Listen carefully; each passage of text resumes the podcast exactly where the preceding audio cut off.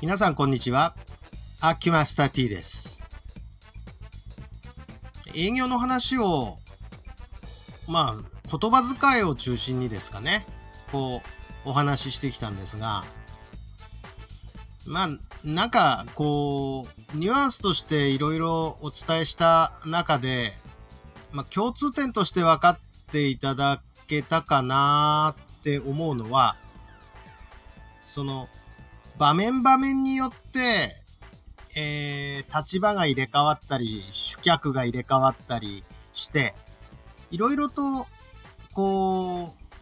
局面が変わるんですよね。変わった時に、その場面場面に応じた対応ができる人かどうかっていうのを最終的には、私は見させていただいてるかなという感じがします。まあ、あくまで受け手として見てる分っていうのはそういうことですね。まあ、ですので、あの、ちゃんと受けてくれて、えー、話をちゃんと受け止めてくれて真摯に答えようとしてる姿は、まあ多少受け答えが稚拙であったとしても、あの、ある程度こちらは、あ評価、評価という言い方も失礼なのかもしれませんが、あ見てるということですね。で、えー、っと、なんかそこのところが、こう言い方難しいんですけど、固定化されて、えー、固まっちゃってる人っていうのは、こう、臨機応変な態度が取れないと。臨機応変な態度が取れない人っていうのはやっぱり、えー、ちょっと任せたら、いろんなことを例えば任せたら、不安になっちゃうんですよね、こっちとしては。あの、やはり、こちらの利益につながる話ですし、あの、こちらの利益はやっぱり最大限確保したいわけで、で、もちろん妥協する部分もあって、そうなんですけど、まあ、これ、納得づくでやるならいいんですけど、その任せた、その方の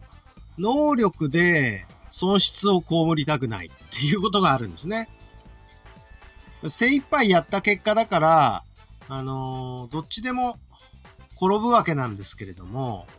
最善を尽くすっていうのはですね、やはり最善を尽くしてうまくいかなかったものはしょうがないと思えるんですけど、その人の能力のせいで最善が最善でなくなる場合もあるわけなんでね。それをまあ人柄でまあいいよと言えるほど世の中甘くはないと思うので、まあやるんだったら真剣にやっているのはみんな同じなんで、その中で、そのちゃんと、まっとうにやれる人っていうのを、私は評価してるのかな、というふうに思いますね。えー、皆さんどうでしょう？あのー、だから言葉遣いの端々をずっと見てきたんですけど、言葉遣いの端々っていうのは、そこが一つ垣間見れる。まあ、そういうとこの一つなのかなと。だから、まあ、その深い中身は別にしても、それが最低限できている人っていうのを、やっぱり人は選びがちでね。まあ、ちょっと例えは悪いかもしれないんですけど、えー、一流の詐欺師は言葉丁寧ですよね。例えば。あのーちゃんとできてますよ。詐欺師の方だって。一流の方はね。やっぱり、あのーちょっとしたところで足すくわれるような話し方してると、騙すもんも騙せません。まあだからこれは、あのーまあちょっと例え悪かったんですけど、最低限のビジネススキルじゃないかなというふうに私は思っている次第です。まあ私自体が大した仕事してませんけどね。はい、どうも失礼いたします。